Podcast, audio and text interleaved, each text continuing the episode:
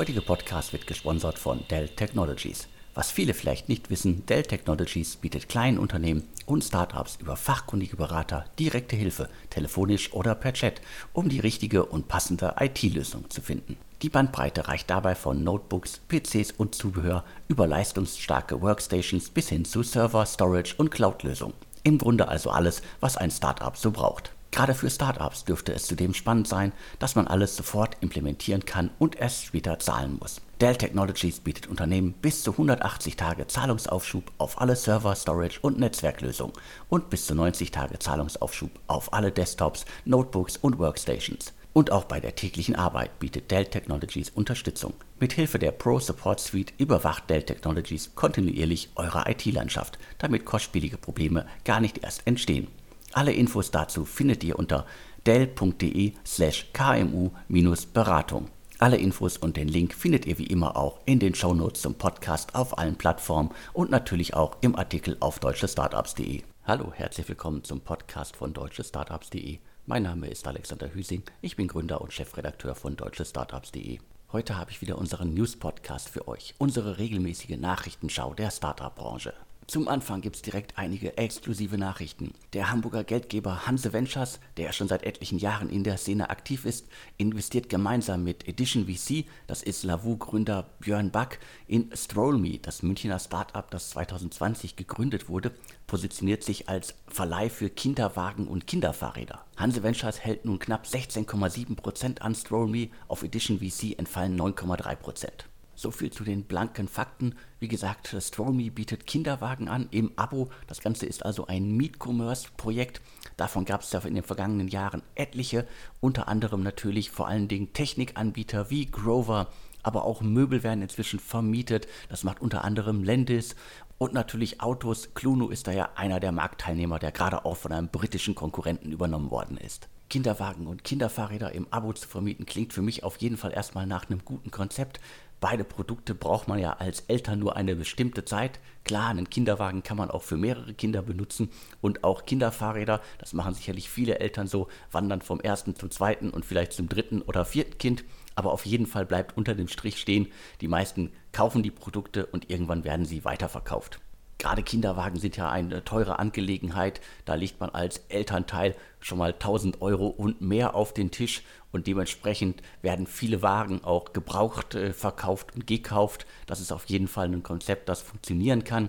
Wobei man allerdings sagen muss, dass gerade im Kindersegment diese ganzen Meet-Commerce-Angebote nicht so richtig gut funktioniert haben. Unter anderem gab es ja etliche Anbieter, die Kinderklamotten verkauft haben, beziehungsweise im Abo verkauft haben. Das hat alles nicht so gut funktioniert. Und auch Anbieter wie meine Spielzeugkiste, die Spielzeug vermietet haben. Das hat auch auf lange Sicht nicht funktioniert. Die haben es lange versucht. Das hat in den Segmenten nicht funktioniert.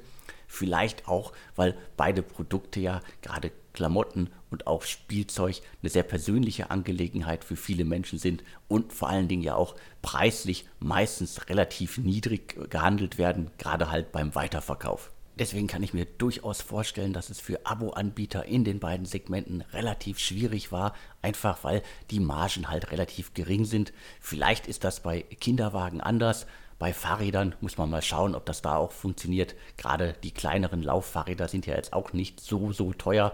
Klar, der Vorteil bei so einem Abo-Angebot ist natürlich, das Fahrrad wächst dann mit. Man muss nicht jedes Mal ein neues kaufen.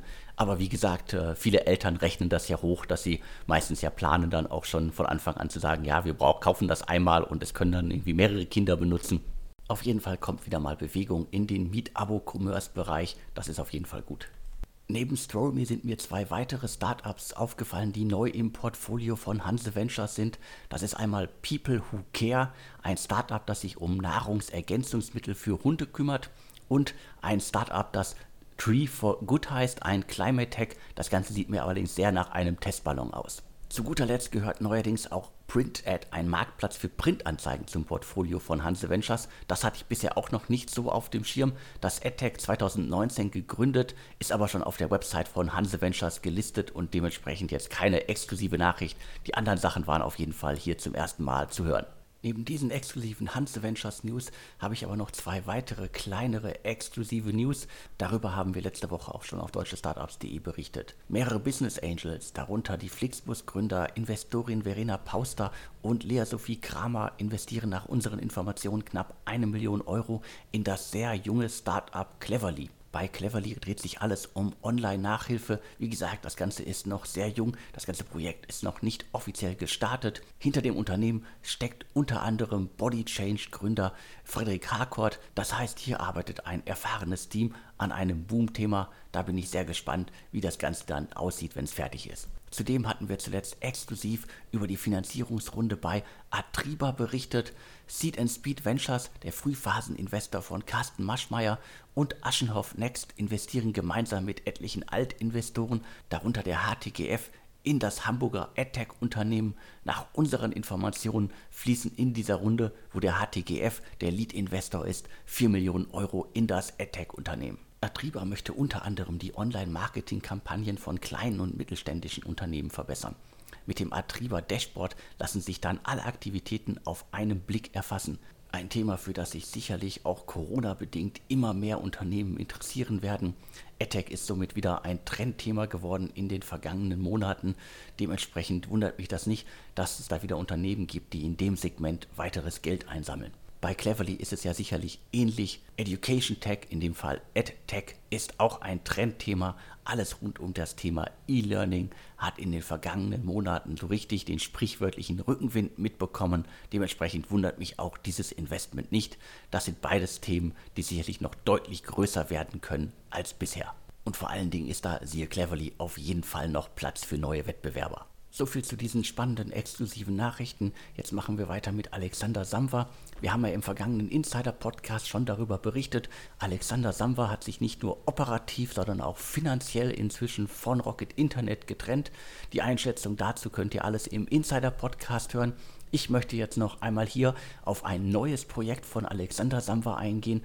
Und zwar geht es jetzt darum, dass er mit Econos ein Unternehmen gegründet hat, das ganz klassisch in Wald investiert. Im Interview mit der Frankfurter Allgemeinen Sonntagszeitung antwortet Alexander Samwer auf die Frage in Agrartechnologie oder handfest in Grund und Boden, so richtig in Hektar über eine neue Internetplattform, so einfach und attraktiv wie es heute noch nicht möglich ist, um in Agrarflächen zu investieren.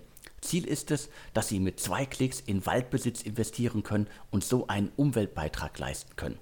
Eine Landingpage zu Econos ist bereits sichtbar. Ihr findet sie unter econos.green, also E-C-O-N-O-S.green,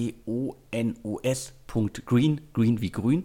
Auf der Website findet man ein paar kleinere Infos zum Projekt, zum Vorhaben. Das Unternehmen dahinter ist gerade in Gründung, alles somit noch relativ frisch, aber man kann auf jeden Fall sehen, worum es geht. Man kann in Wald, Ackerland und erneuerbare Energien investieren. Das alles über eine Internetplattform. Der Slogan dabei lautet reale Sachwerte, kein Papiergeld, Wälder sind wie Gold, das wächst. Ich finde das extrem spannend, dass Alexander Samwer jetzt nach Immobilien, Wald und Ackerland für seine Investments entdeckt. Über den Climate Tech Boom hatten wir in den vergangenen Insider-Ausgaben, aber auch im News-Podcast hier immer mal wieder gesprochen. Das ist ein weiteres Beispiel dafür, dass, sagen wir jetzt mal, klassische Investoren den Klimaschutz entdecken und vor allen Dingen den Klimaschutz entdecken, weil man damit Geld verdienen kann. Und das kann ein richtig großer Treiber für die ganze Bewegung sein. Ich finde es eine gute Entwicklung. Natürlich kann man da durchaus auch Bauchschmerzen haben, wenn jetzt extreme Kapitalisten wie Alexander Samwer, aber auch einige andere große bekannte Investoren aus der Start-up-Szene plötzlich ihr gutes Gewissen entdecken. Letztendlich aber muss ich sagen, wenn es hilft, dann ist es eine gute Sache. Kommen wir jetzt zu den richtig großen Investments. Los geht's mit Brighter. Der amerikanische Geldgeber Tiger Global investiert gemeinsam mit einigen Altinvestoren 66 Millionen US-Dollar in Brighter. Das Berliner Unternehmen, 2018 gegründet, positioniert sich als sogenannte No-Code-Automatisierungsplattform. Konkret ermöglicht das Startup seinen Kunden ohne Programmierkenntnisse Applikationen und Bots zu betreiben. Thematisch geht es dabei unter anderem um die Segmente Recht, HR, Einkauf, Finanzen, Steuern und Compliance. Erst im Sommer des vergangenen Jahres sammelte das Startup 16 Millionen ein, unter anderem von Dawn Capital und von Excel. Insgesamt flossen nun schon rund 90 Millionen Dollar in Brighter. Nach Informationen der FAZ liegt die Bewertung von Brighter nun bei rund 400 Millionen US-Dollar. Was man bei dieser üppigen Investmentrunde wissen muss, ist, Tiger Global drängt gerade massiv auf den deutschen Markt. Darüber haben wir auch im letzten Insider-Podcast gesprochen. Der bekannte Geldgeber steht nach unseren Informationen derzeit auch vor einem Investment in Pitch und Textu. Brighter passt dabei perfekt in das Beuteschema von Tiger Global. Unter anderem guckt sich der sehr, sehr große und mächtige Geldgeber Startups an, in die Excel gerade investiert hat. Ein weiteres richtig spannendes Software-Startup ist GitHub. Das Startup aus Kiel konnte gerade 13 Millionen US-Dollar einsammeln, unter anderem von General Catalyst. Mit Gitpod können Entwickler ihre Projekte zügig umsetzen. Das Startup bietet seinen Nutzern eine einsatzbereite Entwicklungsumgebung im Browser und zwar auf Knopfdruck. Mit Gitpod können Entwickler somit ihre Projekte zügig umsetzen. Bei der letzten Finanzierungsrunde flossen 3 Millionen US-Dollar in das Unternehmen. Jetzt kommen weitere 13 Millionen US-Dollar dazu. Gitpod scheint somit auf einem guten Weg zu sein. Über das Investment hatten wir ja bereits in einer der vergangenen Insider-Podcast-Ausgaben gesprochen. Damals konnten wir zumindest nur verkünden, dass das Investment kommt. Jetzt haben wir auch die Namen und die Investmentsumme. Unter das große Label boomende Software-Startups aus Deutschland passt auch Products Up. Nordwind Capital und die Deutsche Handelsbank investierten gerade 20 Millionen Dollar in das Unternehmen, wobei es sich bei 10 Millionen um Venture Debt handelt. Products Up haben sicherlich die wenigsten auf dem Schirm. Insgesamt flossen nun schon 45 Millionen US-Dollar in das Berliner Unternehmen, das sich um Datenintegration im E-Commerce kümmert. Von einem Boomthema zum anderen. Weiter geht's mit Go Student. Nicht nur Tiger Global ist gerade extrem aggressiv im deutschen Markt unterwegs, auch der Gorillas Investor Coatu hat den deutschen Markt bzw. die Dachregion für seine Investments entdeckt und investierte gerade mit einigen Altinvestoren 70 Millionen Euro in GoStudent. Das Wiener Startup, das sich als E-Learning-Dienst positioniert, wurde 2017 gegründet. Erst vor wenigen Monaten flossen 13 Millionen US-Dollar in das Unternehmen, das vor allen Dingen auf kostenpflichtige Einzelkurse setzt. So viel zu den größten und spannendsten Investmentnachrichten der vergangenen Tage. Weiter geht's jetzt mit einem Blick auf den IPO-Markt. In Sachen IPO tut sich ja gerade extrem viel. Diverse Startups drängen an die Börse, sei es jetzt über einen klassischen Prozess oder über einen Spec, das heißt über eine leere Firmenhülle. Das trifft ja unter anderem auf Lilium zu. Darüber hatten wir auch zuletzt im Insider-Podcast berichtet. Und wir haben auf deutschestartups.de auch das IPO Spec Deck von Lilium veröffentlicht. Wer sich dafür interessiert, schaut einfach mal nach. Nochmal extrem aktuell geworden ist der geplante IPO von About You. Das steht ja schon längere Zeit im Raum. Jetzt soll es da neue Dynamiken geben. Da dürfen wir gespannt sein, ob wir das noch in den nächsten drei Monaten erleben. Und auch Tadu, ein Münchner Unternehmen, drängt derzeit an die Börse. Darüber hatte unter anderem das Handelsblatt berichtet. Wer Tadu nicht kennt, die Bajuwaren machen mit ihrer Technologie sowohl alte als auch neue Heizungssysteme fit für das Internetzeitalter. In den vergangenen Jahren flossen über 100 Millionen Dollar in Tado, das 2011 gegründet worden ist. Zu den Investoren zählen unter anderem Amazon, E.ON, Total Energy Ventures, Target Partners und Shortcut Ventures. Zu guter Letzt noch ein Hinweis auf TioTech A. Das ist der Spect, also die leere Firmenhülle von Seriengründer und Investor Roman Kirsch sowie HelloFresh-Gründer Dominik Richter.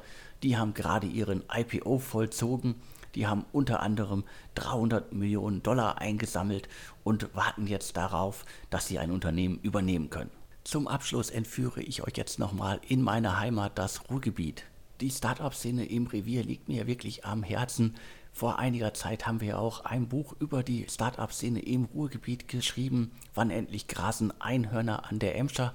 Die gibt es leider noch nicht. Das wird auch noch eine Weile dauern. Aber es gibt zwei spannende neue Entwicklungen zu Startups aus dem Revier, die auch beide zumindest einmal groß, einmal klein im Buch erwähnt worden sind. Bereits Anfang April haben wir exklusiv auf deutsche Startups berichtet, dass das Münchner Unternehmen F24, ein Software-as-a-Service-Anbieter für Krisenmanagement, das Ruhrgebiet-Startup Serinus übernommen hat. Serinus kommt etwa bei Evakuierungsalarmen oder beim Thema Krisenmanagement, da unter anderem bei Produktrückrufen zum Einsatz. Creator Ventures investierte in der Vergangenheit rund eine Million Euro in das Unternehmen, dessen Zukunft nun unter dem Dach von F24 weitergeht. Große Details zum Exit habe ich leider nicht, aber es zeigt für mich, auch im Ruhrgebiet tut sich was. Und das zeigt auch Potsalat relativ eindrucksvoll.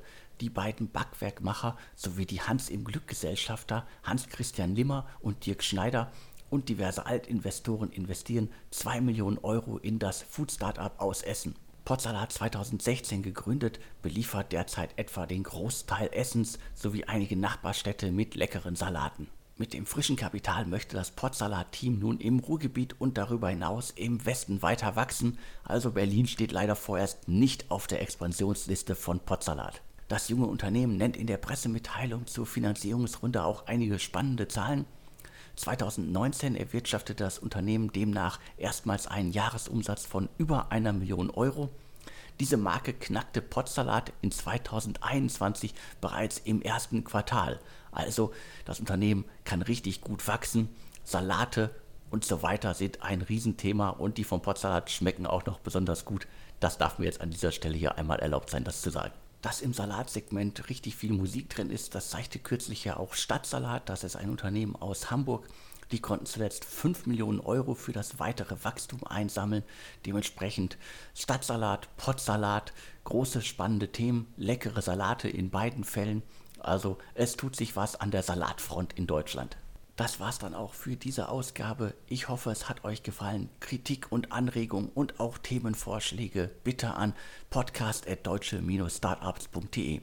Und mir bleibt jetzt nur noch zu sagen, vielen Dank fürs Zuhören und tschüss.